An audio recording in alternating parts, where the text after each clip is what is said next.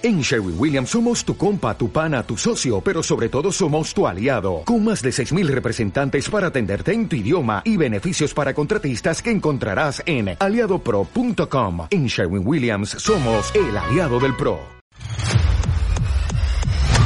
Àrea hermètica. Enigmes i misteris del nostre món. Un viatge per la història oculta. Civilitzacions perdudes. La recerca de l'origen.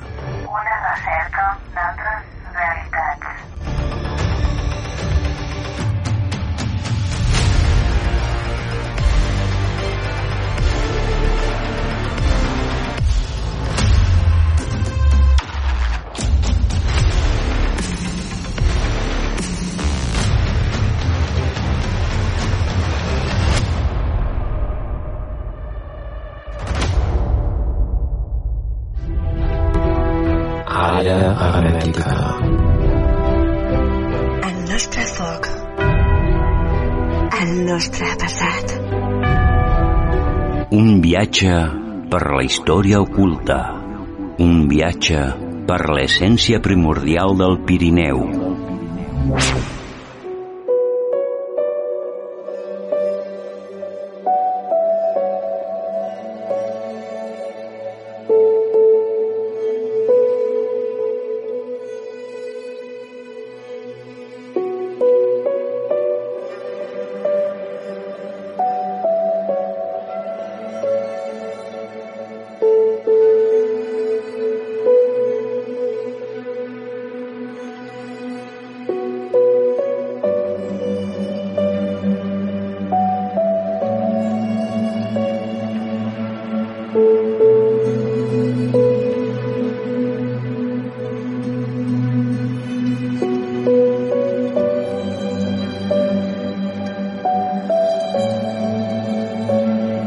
Benvinguts a edició 67 del programa Àrea Hermètica i avui, pues bueno, correrem aventures amb un gran historiador per nosaltres, per als valors que té, Miguel Giraveig Martínez. En el estudio, Albert Carol, benvingut. Eh, hola. Miguel Giraveig, ¿qué tal? Muchas Claro. gracias por asistir al programa Gracias y a bueno, compartir esta aventura y nos contará cositas interesantes sobre la yesera en Caseres, Tarragona, sobre cosas que nos hacen vibrar, Miguel. Rápidamente ponemos una presentación de Miguel Giravech.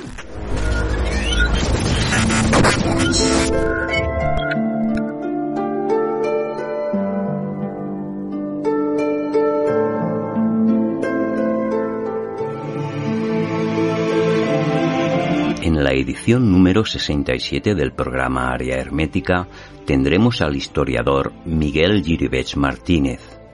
Miguel es licenciado en Geografía e Historia por la Universidad Rovira Virgili de Tarragona. Miguel es experto en historia oculta antigua, civilizaciones ancestrales y Edad Media. Es radiestesista y realiza estudios de lugares con energías telúricas. Hoy con Miguel hablaremos de un hallazgo muy interesante, sobre la yesera, en Casares, Tarragona, y sus investigaciones del lugar. Hoy en esta aventura haremos un viaje con Miguel Giribech Martínez. Si te incorporas, bienvenido. Àrea hermètica. Y bueno, después de la presentación, Miguel, preparados para encontrar esa magia en los lugares que no conocen muchas personas y bueno, y que a veces nos enamoran tanto que están ahí impregnados por la historia. Y, como no, el lugar es La Guesera, en la localidad de Caseras, en la provincia de Tarragona. Y Miguel, para empezar, La Guesera, mm, tus últimas visitas y la actividad en el lugar, en La Guesera, ¿cómo definirías La Guesera, Miguel? Bien, presentaremos la Yesera. Es, un yacimiento en el, como dices, en el término municipal de Caseras, que provincia de Tarragona, cerca de Gandesa, comarca de Terra Alta. Es el último pueblo de Cataluña antes de, de- entrar en, en Aragón. Y allí tenemos el yacimiento que se llama de la Yesera. Eh, datado por los arqueólogos entre el 600 de, antes de nuestra era, que es, entonces es un yacimiento anterior a la cultura íbera, y el 400 en plena cultura íbera, en el que parece que el yacimiento se abandona sin que haya motivos, sin que sepamos las causas de, de por qué. Y aquí ya abrimos un campo que es la cantidad de interrogantes que rodean al yacimiento de la Yesera.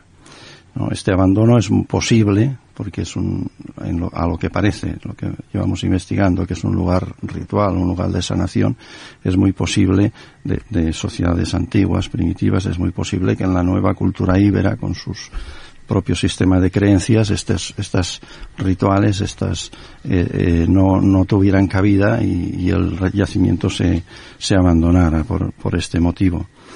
Eh, más interrogantes, lo, lo específico de la yesera es que tiene como estructura de poblado, tiene una estructura, no, bueno, de poblado, como estructura de yacimiento, tiene una estructura singular, única, extraña, que en opinión de los arqueólogos, no es opinión únicamente mía, en opinión de los arqueólogos que han trabajado allí, no, no definen la yesera ni como poblado, ni como un templo, ni como un lugar de enterramiento, sino que eh, ellos no realmente no tienen explicación. Es decir, esto eh, para, para la arqueología oficial, la yesera es otra cosa que no es el yacimiento típico, el poblado típico que, encontramos por nuestras tierras, ¿no?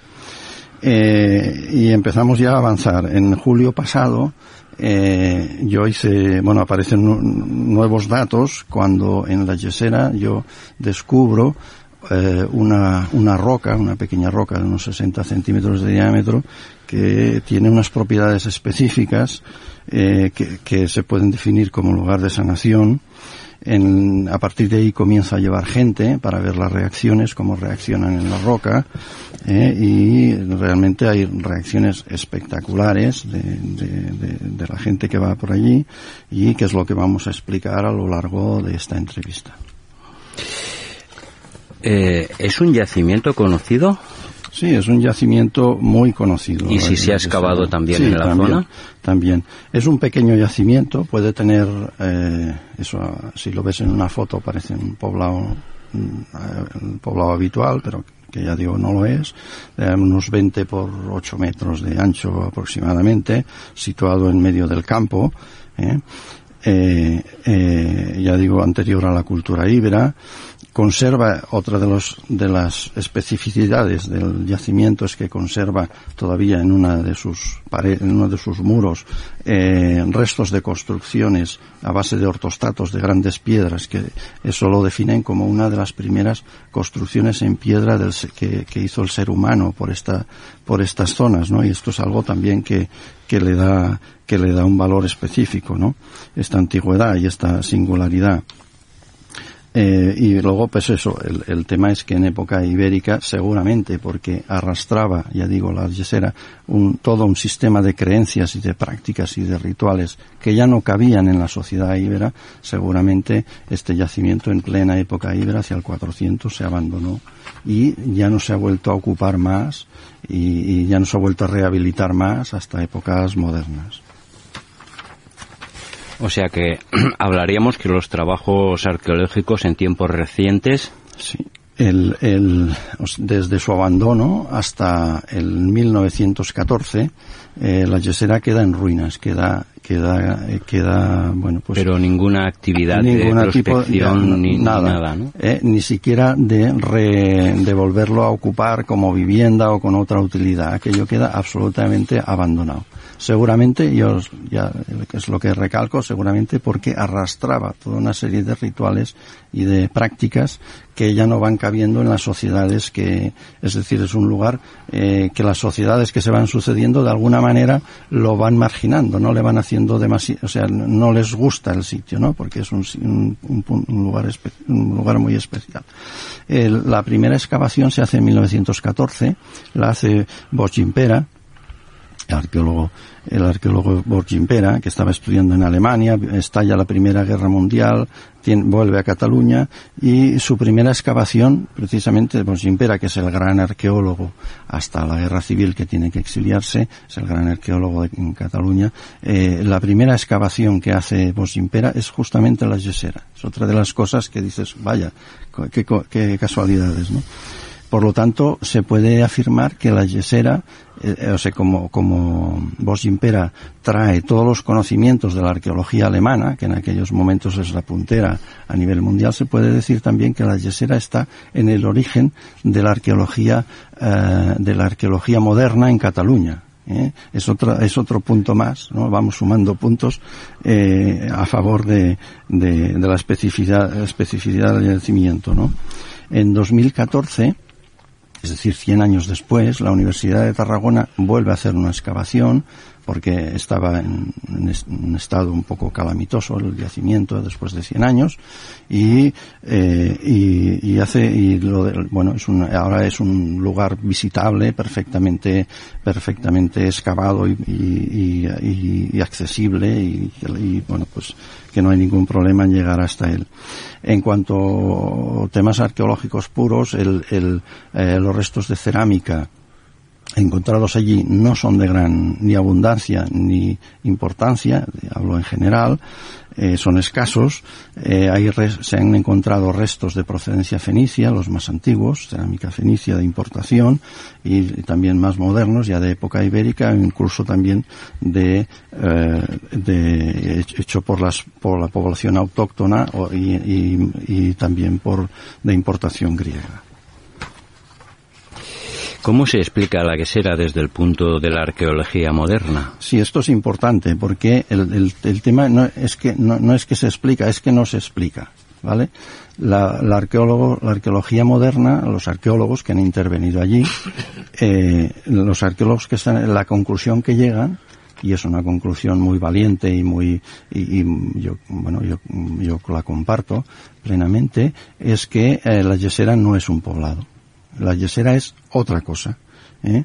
¿Por qué? Porque la estructura de la yesera no sigue la estructura habitual de un poblado, a pesar de que es, tienes de calle central y dependencias a ambos lados, pero las dependencias son muy estrechas y alargadas, es decir, se sale de lo que es eh, lo que sería un lugar habitable y también hay, no hay, hay inexistencia de restos de vida doméstica. Es decir, aquello no es un lugar donde se desarrollara la, la, la vida, estos restos me refiero a fuegos, no hay restos de, de, de cocina, digamos, ¿no? Y, las, y, la cerámica no es muy abundante, no, no, es la que correspondería a un poblado. La, la yesera, como dicen, como dirían los arqueólogos, no es un poblado, es otra cosa. Y es lo que tenemos, lo que vamos a entrar en la otra cosa. Hmm. ¿Cómo llegaste a la conclusión de que la yesera era un lugar para la sanación, Miguel? Pues esto es un camino que he recorrido en los últimos meses, un camino así largo, largo porque, bueno, incluso geográficamente largo y lleno de, de casualidades. En, yo estuve en, en, julio pasado, estuve en, en, el norte de la provincia de Huesca y allí, para pues un tema de investigación de varias ermitas, y allí me hablaron de Orante, de una ermita cercana a Jaca, que me dijeron, esto es un sitio muy raro, la gente va allí, tiene unas reacciones muy extrañas, ¿no? Eh, lloran, bueno, unas, una, eh, las, se emocionan, unas cosas muy extrañas dentro de una ermita, la de Orante, cerca de Jaca, ¿no? Cosas raras allí. Y entonces fui allí, hice un análisis radiestésico, eh, y, y, me di cuenta que la ermita esta de Orante es una ermita benedictina, medieval. La ermita de Orante tenía unas características radiestésicas similares a la yesera. ¿eh? Y entonces me pensé, digo, bueno, a ver si lo, que es específico en Orante también es en la yesera. Fui allá, al yacimiento, y efectivamente, ella, la yesera tiene la misma estructura radiestésica de ella. Lo mismo que en Orante, que es, es un vórtice en el altar, en la zona del altar mayor, de allí, la yesera tiene también un vórtice en una roca circular, en medio del yacimiento, de unos 60 centímetros de diámetro, y lo mismo que, que, Orante, esa roca es un lugar de sanación, o sea, donde la, la gente se pone allí y comienza a notar cosas eh, no habituales, ¿no? Eh, por, su, eh, por el nivel energético que tiene, pues esto sería un vórtice, es decir, un campo magnético que actuaría sobre el, sobre el nivel emocional de las personas. ¿eh? Eh, desarrolla eh, el nivel emocional y al final y, tiende a la armonización del nivel de sus problemas emocionales. esto es cuando te pones sobre la roca, hay una explosión de energía, o sea, la energía allí crece de una manera, de una manera muy importante y hace que la gente saque, ya nos referiremos con, más de aquí un momento con ejemplos y lo detallaremos mejor, pero saque toda la serie de problemas y emociones que lleva dentro. Sería como una liberación psicológica. Y luego ya, ya nos referiremos después, pero él se manifiesta de diversas maneras, desde, desde uh, bostezos, desde eructos, desde uh, lloros incluso, ¿eh? desde sensaciones de vomitar, o sea que, que están de muchas maneras, la, casi es un tema individual, cada uno lo, lo vive de una manera diferente. De muchas maneras eh, se escenifica una, el sacar de dentro, ¿no? a través de bostezos a través de lo que sea, es sacar de dentro mucha suciedad que uno lleva, sí. ¿no? El, el um, eh, otro tema de, relacionado con la roca es que la estructura de este, de este yacimiento es de siete habitaciones a cada lado de la calle central. Sí. Esto da un poco que pensar. Puede ser que, bueno, pues que sea así, pero también el número siete, los siete chakras, el número siete es, eh, es un número de un gran significado simbólico. Podría ser, podría estar relacionado con, con, con, con los chakras o, y que todo el yacimiento, no solo esta roca, eh, tuviera una finalidad de sanación. Eh, que hubiera algún tipo de ritual que evidentemente desconocemos eh, que, que, pasara por cada una de las de estas siete dependencias ¿no? Mm. entonces a partir del descubrimiento de tener claro qué pasaba allí comencé a llevar amigos comencé a llevar eh, gente la gente conocida para observar la, cómo reaccionaban ¿eh? en la roca en esta roca sanadora y el resultado es realmente espectacular ¿eh? Eh, ¿Hablamos de personas sensibles? No. ¿O no tiene nada que ver No. la reacción? No. O sea, la reacción depende de la persona, lo puede manifestar variadamente, como has comentado. Eh, esto, la reacción depende de, dos elementos. Uno, de, de la, la capacidad de percepción que tenga la gente.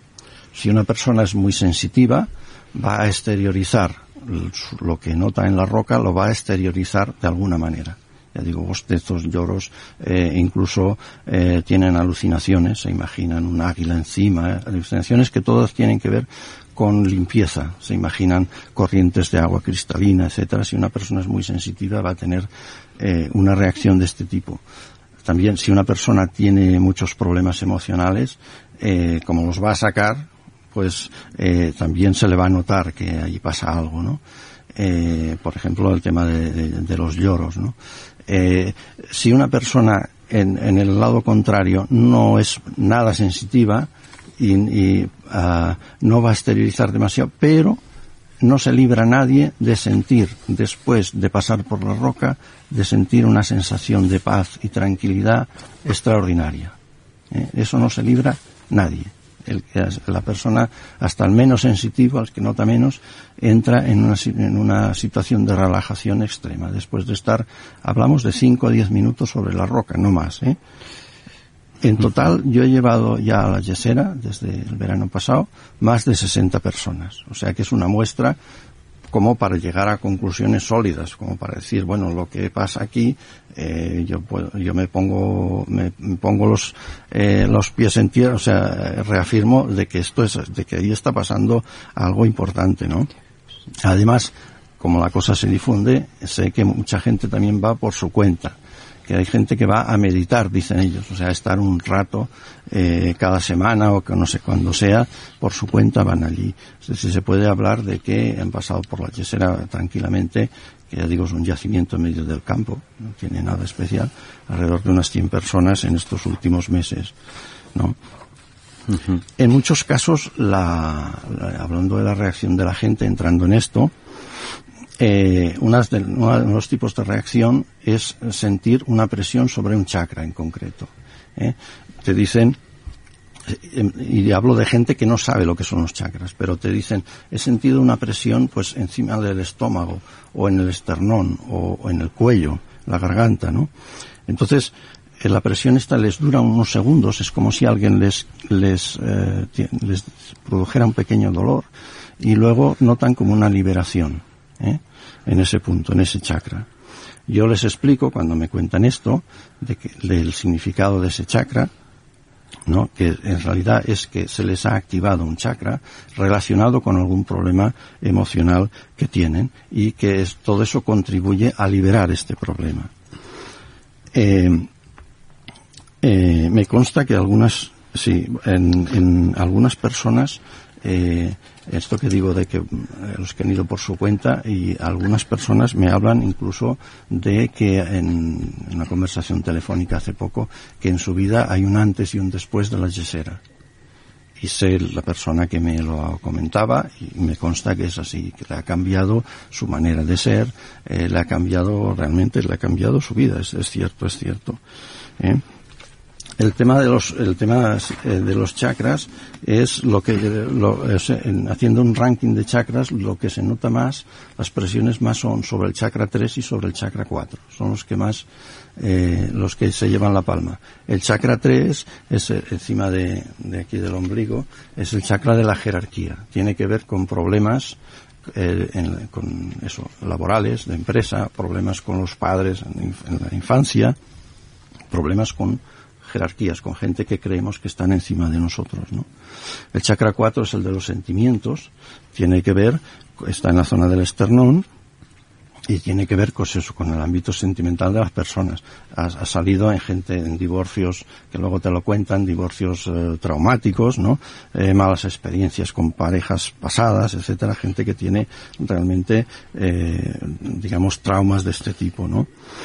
Eh, en el tema del chakra 4, que es el chakra del corazón, también hay que decir que en al, en, al menos en dos casos les ha producido arritmia. O sea, su reacción emocional es tan fuerte que, eh, ostras, el corazón se me está, se me está, me, empieza a latir de una forma, ¿no? Esto te, cuentan, tienen una arritmia, ¿eh? eh y una otra activación curiosa de chakras es el, en el caso del chakra 6 que es el chakra, el tercer ojo, ¿no? el que nos da la, la visión, eh, de una persona que estaba en una encrucijada laboral. Estaba por decidir su futuro laboral. Y se puso allí y notó la presión del chakra 6. Activaba el chakra 6 precisamente para, que, para tener más luz y poder decidir mejor su futuro laboral, para tener más visión de, y era, es en este caso el chakra 6 o chakras, el 5 también en algunos casos relacionados con enfermedades que se han tenido en otras épocas, en la infancia, ¿no? eh, enfermedades con la, de la garganta, ¿eh? que un, tema físico les ha condicionado, eh, luego ya te hablan, eh, hablamos de su vida y tal, les ha condicionado realmente un tema físico, un problema en la infancia o nacimiento les ha condicionado toda la vida problemas de relación con los demás, el chakra 5, por un problema físico lo más un tema estelar de reacciones en la yesera es el de las señoras con fibromialgia. Eso ya a mí ya me descolocó. El tema se inicia cuando una muchacha eh, eh, al cabo de unos días nos llama y dice, oye, eh, yo tengo, yo no lo sabía, tengo fibromialgia y durante tres o cuatro días me ha desaparecido la enfermedad me ha desaparecido. Y luego le volvió, claro. Pero durante tres o cuatro días no he sentido ningún dolor, ninguna molestia. Hay que recordar que en, el mundo no hay ningún medicamento capaz de, de, combatir la fibromialgia ni un solo día. ¿eh? Y esto pasa allí durante tres o cuatro días. Yo he llevado en total, creo, hasta unas cinco personas con fibromialgia que han, que han seguido este mismo proceso. ¿eh? Allí se encuentran de maravilla y eso se, se mantiene durante unos pocos días y bueno yo les invito a estas personas a que vuelvan y que bueno pues que con eso realmente podrían mejorar su calidad de vida ¿eh? eso, es, eso es muy importante y es una de las cosas que a mí más me ha me ha llegado del tema de la yesera también dentro de las curiosidades eh, en tres casos ha desaparecido gente con artrosis, rodillas y tal, les ha desaparecido los dolores. ¿eh? En, un, en, algunos de ellos, eh, gente que, que, venía con infiltraciones, ¿eh? o sea, con infiltraciones y tratamientos eh, con una cierta agresividad. Se van de la yesera y te dicen al día siguiente, oye, que es que ya no me duele nada. Y eso no son tres o cuatro días, eso, eso ya es permanente, ¿no? Es otra de las, de las curiosidades.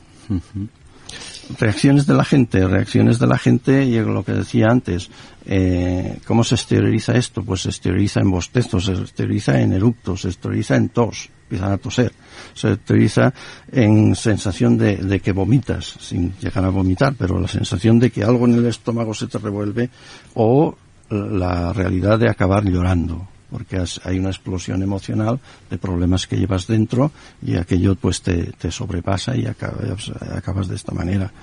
¿eh? Eh, eh, ¿qué, ¿qué, más son reacciones? Por ejemplo, lo que se suele notar es como cuando te pones en la roca, en muchos casos te lo comentan, es como si te estuviera subiendo una espiral de energía del suelo y te estuviera rodeando todo el cuerpo, te, estuviera rodeando enteramente, es decir, como si estuvieras metido en una cápsula. Se ha dado el caso eh, de, esto es una zona ventosa, de mucho viento, allá en la Tierra Alta, de ir allí días de un viento horroroso, horroroso, que yo iba preocupado con la gente que llevaba, diciendo esto no es lo mejor para estar allí, pero la, las personas que se han puesto sobre la roca, Luego me dicen que ellos no han notado el viento. Dice, no, no, no, aquí para mí no me... Y era un viento espantoso, espantoso. Pues no notaban el viento. Se ve que hay como, bueno, pues quedan como aisladas por, por, por la, el, bueno, la, la, la potencia energética que hay ahí. Luego hay gente también que te cuenta, es, las anécdotas estas vale la pena, te cuenta que, que nota que pesa menos sale de la roca y se nota una ligereza tal que dice, voy, me noto que he perdido peso, dicen, o que se han quitado años de encima también, ¿no? En general también eso, la, el, este, esta energía que llega del suelo eh, te produce a veces hormigueo en las manos, o sea, como, como si notaras que hubiera un cosquilleo de, ¿no? Un cosquilleo, un cosquilleo en las manos. También hay gente que se siente eh, como que si se pegara a la roca y no se pudiera mover, ¿eh? Te dice, no, no, que me he quedado eh, eh, pegado y no, y, no, te, no, tengo la sensación de poder salir de aquí, ¿no? Temblor en las piernas, pero temblor ostensible en las piernas, balancearse como una peonza, todo esto son movimientos que, bueno, son de liberación de cosas, ¿no? Puede ser que el tema de piernas, pues, por, y todo esto de, de estar aferrado, pues, pues tengan, tengan, que ver con necesidades de estar pegado a la realidad, ¿no? De, de pisar pies a tierra, ¿no? Uh -huh. eh, también, eh, gente que, las alucinaciones, eso también es muy heavy.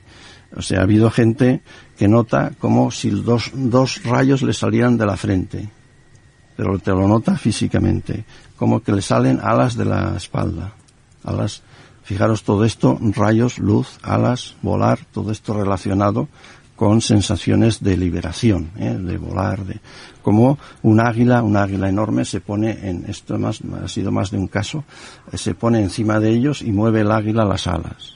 También este movimiento del aire es movimiento de renovación, de ¿eh? otro que lo mencionaba antes de, de, estar inmerso en agua cristalina, agua limpísima, ¿no? Tema de limpieza, ¿no? Eh, ver colores en el cielo, ver luces en el cielo, ¿no? En general, en general, eh, todo el mundo, sin ninguna excepción, lo que nota en la yesera, al final, aunque no hagas ninguna cosa de estas, es una sensación de paz y de, de, tranquilidad absolutas. ¿eh? de encontrarse maravillosamente bien después de pasar por la roca. En este sentido, eh, algunos de ellos me, han se me escriben al día siguiente en WhatsApp, tengo alguno reproducido que es muy interesante. Un amigo me dice, me dice, no me canso, al día siguiente me, el WhatsApp, me dice, no sé si será mental o qué, pero desde ayer estoy con un subidón de moral como hace tiempo no tenía y me siento fuerte. ¿eh? Otro dice, de momento la sensación mía es como de más liviano, como si me hubiese quitado un peso de encima y con la mente más clara. Otro dice, en mi caso, otra en este caso, me recordó a la sensación de cuando he visitado un spa, la sensación de relajación. Otro, a propósito de lo de ayer, he notado esta mañana levantarme como una liberación, desbloqueo, como que tengo la mente más serena y acaba diciendo, es el efecto Yesera, dice esta mujer.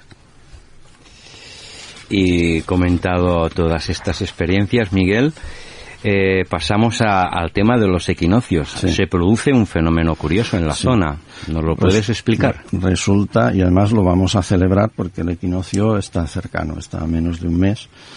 Eh, resulta que el poblado y la, la, la roca está en la calle central del poblado y la, y la calle central del poblado está orientada al este, al- donde la salida del sol en los equinoccios en marzo y septiembre, ¿no? Eh, resulta pues que en, estas fechas el, sol cuando, a la salida, tempranico, o sea, hay que, hay que pegarse una buena madrugada, eh, acaba iluminando la roca sanadora. ¿eh? Esto eh, evoca algún tipo de ritual que se, se haría en su momento con los equinoccios. ¿no? Entonces, ahora, eh, para este de marzo, el 21 de marzo, hemos organizado eh, desde la desde Caseres se ha organizado una salida ah, tempranísima, me parece que hay que salir a las seis y pico de la mañana, algo así, para contemplar cómo sale el sol y cómo el sol ilumina la roca sanadora. Eh, quien quiera asistir, aparte hay un cartel con un teléfono, pero bueno, puede contactar conmigo por vía, vía Facebook, poniendo mi nombre, eh, saldrá fácilmente, o poniéndose en contacto con vosotros, con la Sí, emisora. de hecho en el grupo vinculado Secret ya pusimos la ya pusimos la, la llamada, La llamada. y el- la compartimos. Sí, sí. Y está de hace dos días, si en un caso la compartiremos Perfecto. otra vez. Pues eso, y esto es un ritual eh, que, que hacían nuestros antepasados hace, hace miles de años, ¿no? Y además esta, esta primera vez, porque es la primera vez, pues tiene la, la gracia de que los que vamos a ir, vamos a repetir este ritual, ¿no? Que hacían nuestros antepasados hace hace eh, al menos dos mil y pico años y, seguramente bastante bastante antes no es la primera vez que se hace y seremos los primeros después de, de estos dos mil años en que la yesera ha quedado abandonada en, en hacerlo ¿no? y se trata de que cada equinoccio pues desde Caseres se organice ya se, sea una cosa normal no se organice una subida a la yesera para celebrar la, eh, la primavera o el otoño eh, y celebrar que, el- que la roca caballera recibe, la roca sanadora recibe la- los rayos del sol. Sorprende que en sociedades tan poco desarrolladas hubiera esta clase de preocupación por el nivel emocional de las personas. Sí, esto es algo que, que, como dices, sorprende, ¿no? Porque estamos hablando de sociedades anteriores a la cultura íbera, es decir, gente que son tribus, estamos hablando de tribus, por lo tanto que vivían en cabañas, vivían en cuevas, vivían en- con un nivel tecnológico y cultural, tal como entendemos hoy la tecnología y la cultura, eh, prácticamente inexistente, sin conocer la escritura, eh, su preocupación vamos, bajo la óptica actual de esta gente era subsistir cada día, pero no es verdad. Eh, aquí estamos ante una concepción integral del ser humano, algo que, que nos, nos, nos, nos sorprende un poco, ¿no? Es decir, eh, para esta gente, ya digo, son, estamos hablando de tribus, tan importante es la, la- el tema físico, el tema de comer, eh, tan importante es como estar eh, en, en buenas condiciones emocionales. Esto es la- lo que lo que nos lo que nos enseña la roca sanadora de la yesera es que eh, la preocupación emocional está en el centro de las preocupaciones de estas tribus, ¿no? Y lo que ponen lo que pone de relieve la yesera es una práctica ¿eh? una práctica de nuestros de nuestros antepasados para armonizar estas emociones para que la gente desde el punto de vista emocional no solamente físico eh, tuviera una vida armónica y feliz ¿no? Eh, cuando conforme las civilizaciones avanzan estamos hablando de la íbera y luego la romana esta preocupación se pierde ¿no? Llegamos a la Edad Media, por ejemplo, y ahí estamos hablando de los humores y de cosas que no tienen mucho sentido. Humores, de sangrías, de ¿no? cómo soluciona a todo este tipo de problemas. Y si alguien tenía alguna cosa rara, pues se podía acabar en la hoguera incluso, ¿no?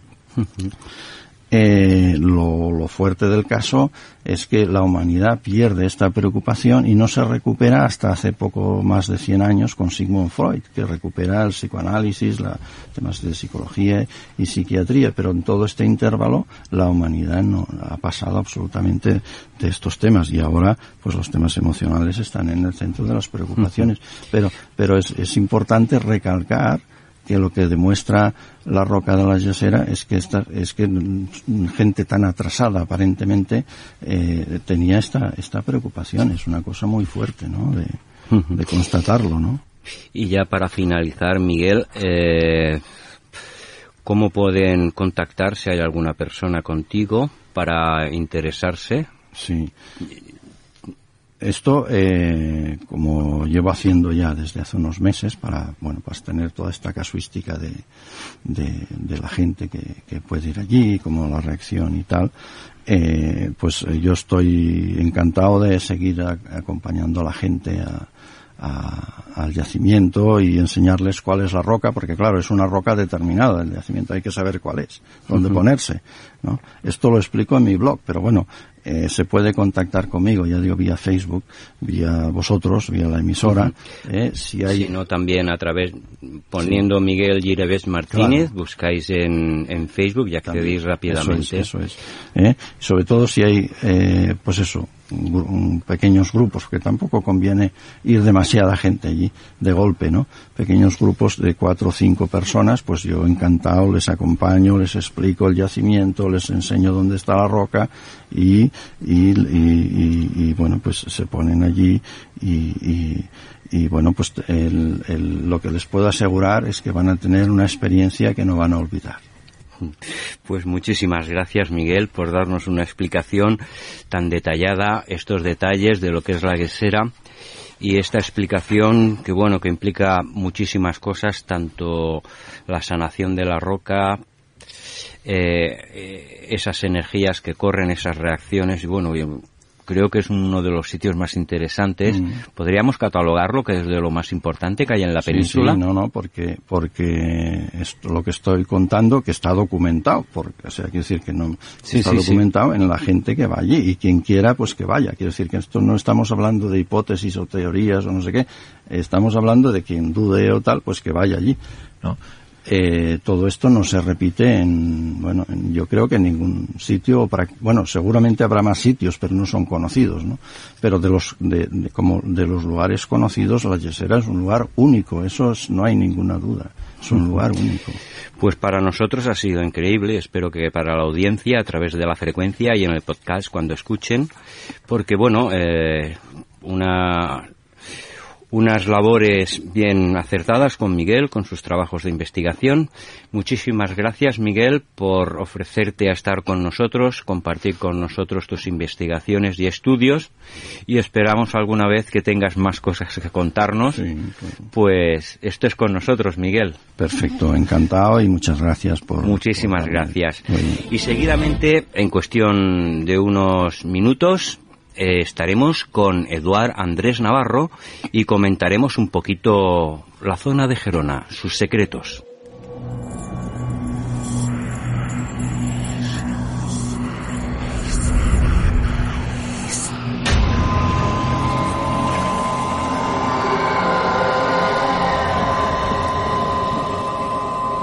Àrea hermètica. Naveguem per les zones d'altres mons, on intentem connectar amb el nostre origen primordial. La forma d'aquest món tan complex ens enfronta l'ofec de l'ésser ignorants, els enigmes i misteris, l'origen dels mateixos i la capacitat individual de l'ésser poden acostar-nos a aquesta altra realitat. Àrea hermètica.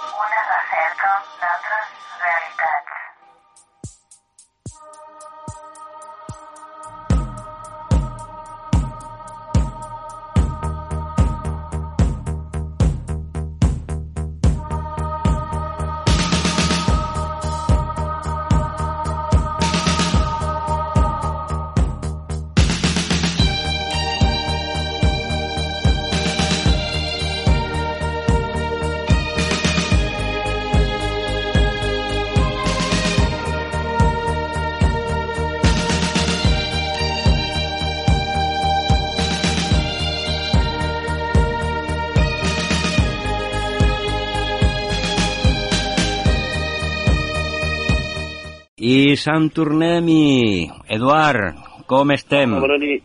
Mira, bé, molt cansat perquè havia sigut un dia molt intens per diverses coses. No puc estar... No estic a casa, estic en un petit paret, on que potser se sent algun... algun... Però bueno, mira. No, que no puc pasa ni nada. arribar a casa. Si te parece, lo hacemos en castellano porque el paquete irá a difusión a través de la península. ¿Te parece bien? Me parece muy bien, estupendo. sí. Pues muchísimas gracias. Bueno, como tú sabes, bueno, en el estudio tenemos a Albert colaborando, el invitado que hemos tenido hoy, Miguel Giravés Martínez, y bueno, nos ha desvelado aquí unas investigaciones. Y bueno, ya para finalizar, pues bueno, eh, tendremos 18 minutos, Espe- esperábamos que era, fueran 10, 30 minutos, pero bueno, no pasa nada. Girona, eh, recientemente, eh, la última vez que hablemos, eh, Eduard, Sí, toquemos sobre todo el- la ciudad de los secretos, ¿vale? sí. Desvelaba muchos secretos. También después eh, Patrice Chaplin, que era familia de Charles Chaplin, o sea, era la mujer del marido de Charles Chaplin, que después del divorcio mantuvo el apellido y escribió algunas obras más, aclarando cosas como, por ejemplo, la Torre Magdala de Girona, ¿Qué es lo que puedes destacar tú más a tu criterio y, y- conocimiento sobre la Torre Magdala de Girona? Bueno, parece ser que era precedente bastante más antigua que la de la que después edificó Berenguer Saunier en, en Rennes-le-Château. ¿De qué año hablamos? En, en la ciudad de los secretos, ¿eh? Sí, sí. posteriormente en la obra ya no traducida al español de Patrice Chaplin, The Portal, El Portal, se habla de que en Gerona hay una puerta dimensional, de que hay un foco de energía tremendo que viene del patio de los judíos, de rituales que se llevaron allí a cabo en la Edad Media por distinguidos cabalistas. Y que, eh, que esta energía mística, mágica que hay en Gerona actualmente, deviene de este patio y de los rituales que de allí se llevaron a cabo. Sí que es verdad que había un lugar, y todavía existe, el Jardín de la Francesa, un lugar donde se elevaba una torre con las mismas medidas y el mismo aspecto que la Torre Magdala de, de Rennes-le-Château. Y se dice que esta señora francesa, llamada María Turdes, pues estaba metida dentro de una sociedad, lo que llamaban la sociedad, en la que participaban no solo gente de Francia, sino gente de Gerona, distinguidos artistas, escritores, poetas, intelectuales, eh, y, que mm, esta torre era el intríngulis de algo muy importante, ya que eh, Berenguer Saunier viajó especialmente varias veces a Gerona para tener los planos de esta torre Magdala de Gerona. eh. La torre Magdala se llamaba también, estaba detrás de San Daniel, después fue derruida inexplicablemente porque era un edificio muy bello, neogótico, y eh, parece ser que, eso de lo que voy a decir es un poco fuerte, pero hay quien lo ha dicho ya y lo ha insinuado incluso en pinturas y grabados, se ha insinuado, de que realmente eh, había una especie como de pasadizo energético entre las dos torres gemelas, la, la, la de Gerona, la torre Magdala de Gerona y la Tour Magdal de Rennes-le-Château, y que realmente cuando Saunier viajaba a Gerona a ver a María Turdes y a buscar documentación sobre este ritual y a buscar material sobre este eh, ritual que se hacía, realmente eh, no se han encontrado nunca ni, ni billetes de que cogiera un tren, ni de que cogiera carruajes, incluso su, su presencia en Gerona parecía que quería pasar desapercibida. Y entonces hay un cuadro que insinúa claramente que tal vez era un tema de tra- teletransportación a través de un agujero espaciotemporal que unía las dos torres, exactamente iguales y con las mismas medidas muy precisas. ¿Se sabe Eso, si, eso es, eso es de sí, ¿Se sabe si hay alguna alineación geométrica con las dos torres que delimite? Pues sí, se puede hacer una definición geométrica que va de Gerona, pasa por Besalú, mm, pasa por Rennes-le-Château y va a morir a la, a la iglesia de Saint-Sulpice en París. Ujú. Es una línea recta mm, específica que une energéticamente todos esos lugares, pasando por el lugar que energifica, o sea, que eh, envía energía a todos estos lugares y lo distribuye, que es el Monte Canigó, la cumbre Ujú. del Monte Canigó. Sí, sí. Y parece ser que allí también hay una puerta dimensional donde ha habido gente que a través de un ritual específico ha conseguido atravesar un portal. Este, este ejercicio vendría de, de los antiguos cabalistas. Hay un texto, aparte del Zohar, un texto de un rabino desconocido aquí en Cataluña, pero que tuvo gran influencia en el mundo de la cábala, era Rabí Ben Joseph Ben Gicatilla, que escribió dos libros. Chaplin, Patrice Chaplin, en su obra la ciudad, la ciudad de los efectos, cita una de ellas. Cita el jardín de las nueces, el Ginat Ego, en hebreo. Y después este autor, eh, también escribió, escribió Oram Sharim, Las Puertas de Luz, y parece ser que existe la tradición que cuatro rabinos en el patio aquel de Gerona llevaron a cabo un ritual. Uno mm, murió de lo que llegó a, ver, el otro enloqueció. Uno uh, pues, hizo apostasía del judaísmo y escapó, pero el cuarto se quedó y siguió perfeccionando este ritual que permitía, a través de una extensión mística, a través del árbol sefirótico, llegar hasta arriba del todo y tener una, una especie como de epifanía, un encuentro directo con el Señor a través de lo que ellos llamaban la escalera de Jacob. ¿Se sabe algo de esta sociedad recientemente, Eduard? Pues realmente no. Chaplin tiene una de esta sociedad. Parece ser que todavía existe. Su máximo representante sería Josep Tarrés, un hombre que ahora es muy mayor y me imagino que aún vive todavía en el sí, sí, de la vive todavía. en Gerona. Lo conocí personalmente hace muchos años y bueno, se dice que es el guardián de una serie de material, concretamente un cáliz, que dicen que pertenecía a María Magdalena, y que este ritual permitía, entre otras cosas, pues abrir un portal mediante el cual se tenía un contacto directo con María de Magdalena. No aquello de una visión, sino un contacto directo. Lo malo es que era peligroso para la gente que lo llevaba a cabo, era muy largo y complicado. eh, y por otro lado, eh, se ve que tenía efectos secundarios. Después de que se abriera este portal y apareciera María Magdalena, al cabo de unos días después, pues apare- había apariciones y visiones alrededor del Cal de Gerona. Incluso una señora que tuvo una serie de visiones, dijo que era la Virgen María y la encerraron por ello.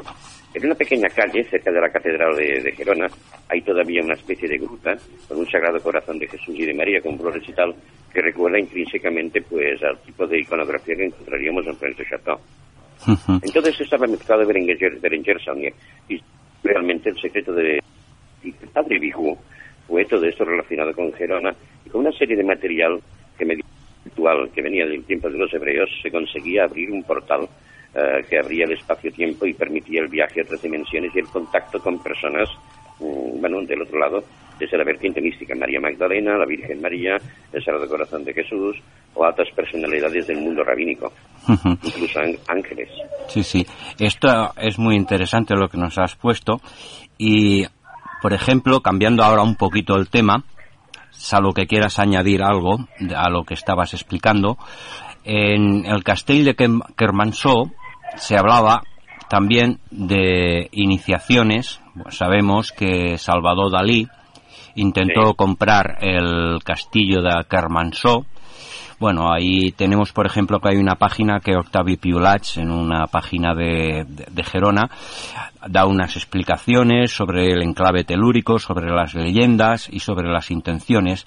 Y bueno, y sería de que hay una iniciación que también lo detalla Ramón Hervás en un libro suyo, y sería por el interés de esta agua, por estas propiedades, pero que habría que hacer una iniciación que también lo vinculan con el grial. Y bueno, cuando hablamos del grial hablamos del, del contenedor de las energías. Exactamente. Bueno, se ve que Josep Terrés guarda una copa, una vieja copa que aparentemente no es nada, pero que según él está construida a través de los, de los más nobles materiales del universo y también de antimateria. Es una copa que aparece, que desaparece, es una copa que es como una llave que permite abrir un portal. También hay una piedra, una piedra de grandes dimensiones, una vieja piedra, muy similar a la que hay durante el ayuntamiento de Chateau bajo un palco. Entre otras cosas se utilizaban también agua lustral, hablando de agua, una especie de agua lustral mezclada con cenizas, lo que nos recuerda al ritual judío de la paradumá, las cenizas de la vaquilla roja, y se, habla, y se habla también de la utilización de una menorá antigua que venía de los tiempos de Namanides, de Nachmanides de Gerona, un gran cabalista, y que le habría pertenecido a él eh, en persona. Aparte de todo esto, se sabe de la vinculación de Jean Cocteau, presunto último gran maestro del prior de Sion en todo este asunto, y aparte de la vinculación de Bigou en los tiempos de la Revolución y de Saunier posteriormente, se habla de que esta sociedad, esta especie como de sociedad a la que Dalí habría pertenecido, como Jacinto Verdaguer, como Salvador Espriu, el gran, el gran poeta catalán, como una serie de pintores e intelectuales, muchos de ellos residentes en Gerona. Incluso se habla de un lugar oculto en las afueras de Gerona que llamaban La Barraca, donde se- eh, después de la destrucción de la torre del Jardín de la Francesa se habían llevado a cabo los últimos rituales de este tipo. Esta es la documentación que seguramente pues buscaba Saunier. Esta documentación podría tener que ver con el gran secreto de, las familias nobles de Rennes Chateau, los Opul y los Blanchefort, ¿eh? porque ya ha habido una, escritora norteamericana prácticamente desconocida mi... Eh, ahora no me acuerdo.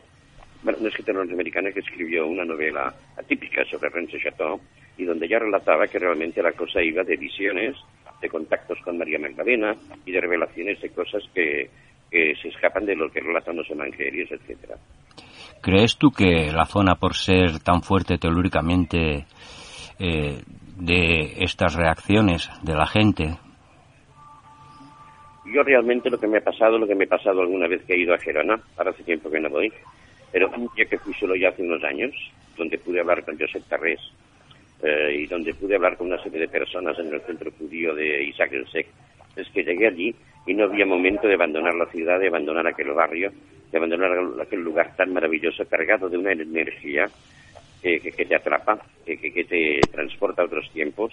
Eh, o sea, Gerona realmente podríamos decir que esta es la visita con unos amigos judíos y dijeron que era un Jerusalén con su muralla, con sus calles, y que la fuerza, el punto de, fuerza central, estaba precisamente en el patio de, lo que llaman en el centro Isaac el Sec el lugar que Josep Terrés pues, hizo tanto esfuerzo por recuperar y que he visitado en varias ocasiones y es un lugar, una especie de lugar que te diría yo, con una energía casi atemporal. Es un lugar que puede transformar las energías interiores y que se puede trasladar a otras épocas y a percepciones realmente profundas. El hecho es que cuando no hay, no hay manera de encontrar el momento de irse de allí, es que al final, cuando ya oscurece y no te queda más remedio que estar el último tren, pues te va y te marchas. Pero te marchas con un aroma, con una sensación, incluso también si visitas el claustro de la Catedral de Gerona, no solo encontrarás una habitación dedicada a, las reliquias de San Pedro apóstol encontradas en Cataluña, sino que también el claustro, donde suceden fenómenos paranormales, eh, pues es también un lugar que atrapa, que también no encuentras el momento de dejar de dar vueltas allí en aquel lugar eh, cargado de silencio y de magia. Yo diría que eh, lo que es la Gerona antigua, está cargada de energía tan grande, tan grande, que es casi increíble de describir. Y también diría algo más, que toda esta energía viene gracias a estos rituales que hicieron los judíos en la Edad Media, que consiguieron atraer de alguna manera, como ellos dicen, la Devakut, la energía divina, la, la la, presencia divina a aquel lugar, y que por lo que fuera ha quedado de alguna manera latente entre las viejas paredes de, de los callejones del Cal de Gerona desde luego transmite mucho el lugar y ciertamente con el invitado que teníamos, a Miguel Girabés, también estamos estábamos hablando de un lugar que ha descubierto recientemente y nos comentaba sobre las reacciones de las personas de, en forma positiva. O sea, pilla todo el perímetro del barrio antiguo judío de, Gerona o está delimitado por ciertos... Yo diría que no solo el CAL, sino también todos los callejones antiguos quedaron, toda, toda la Gerona antigua quedó impregnada de esta, de esta magia intrínseca, de esta energía, porque no solamente piensan que no solamente fueron los judíos y los rituales de los judíos, sino que esta sociedad durante mucho tiempo estuvo haciendo rituales, se habla allí de, también de la presencia de los Cruces, se habla del priorato de Sion, y se habla pues de toda una serie de sociedades de gente que durante mucho tiempo estuvieron guardando un secreto y que como dice Josep Terres, el Saunier venía a Gerona porque el secreto él descubrió que ya no estaba en Rennes Chateau, sino que estaba en Gerona y por eso el interés de Saunier en Gerona y tal. Después llegado a comentar que Josep Terres es nieto o bisnieto de Berenguer Saunier. o sea, que eh, incluso hay lazos familiares por ahí ocultos. es el misterio de la, de la, famosa francesa, la señora francesa que se llamaba nada que María Turdes, de María de las Torres, una alusión a las dos torres gemelas, la de Rennes y la de Gerona. Y además, para acabarlo de arreglar, si tú sabes quién es André Doucet, que es un personaje bastante controvertido, él habla siempre de la maqueta de Saunier, y es curioso que el paisaje de los alrededores de la Gerona antigua, la Torre Suchet, el oratorio de las afueras de Gerona, el Monte Calvario, el Monte de los Judíos y todo esto, tiene una resonancia más que evidente con lo que se muestra en esta maqueta. De que tal vez se nos estaría hablando de un secreto todavía más profundo. Sí, sí. Pues muchísimas gracias, eh, Eduard. Se nos come el tiempo. Muchísimas gracias por esta información que... Disculpad vosotros por los sonidos de fondo, pero hoy me habéis cazado pues fuera de casa. Es que todavía no me No pasa nada, no pasa nada. La cuestión es que te hemos tenido por aquí y eso es lo que nos ha llenado. Y bueno, sabemos que siempre compartimos cosas contigo y tienes ahí un buen informe de tus archivos ahí en tu mente Ya que siempre son importantes y, cómo no, siempre que podamos, pues intentaremos desvelar más cositas y muchos secretos que hay por ahí que sabemos que tú muy bien proteges. De acuerdo. Pues Recibe un fuerte abrazo del programa Área Hermética, de Albert Carol, Miguel Giravets, que està por aquí con nosotros, i Josep Cozar. Fins al proper gràcies. programa, la setmana vinent. Moltíssimes gràcies i fins al proper programa.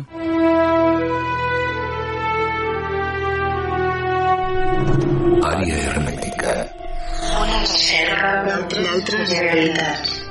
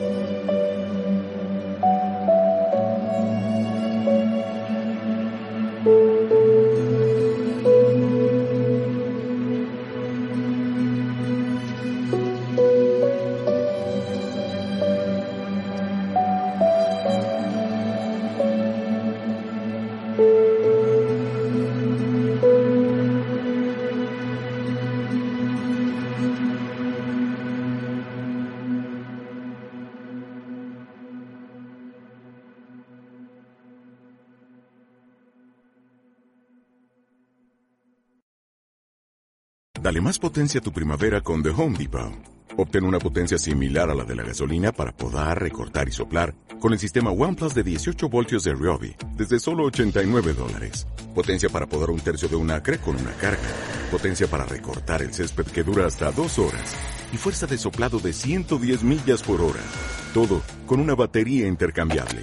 Llévate el sistema inalámbrico OnePlus de 18 voltios de Ryobi. Solo en The Home Depot. Haces más. Logras más.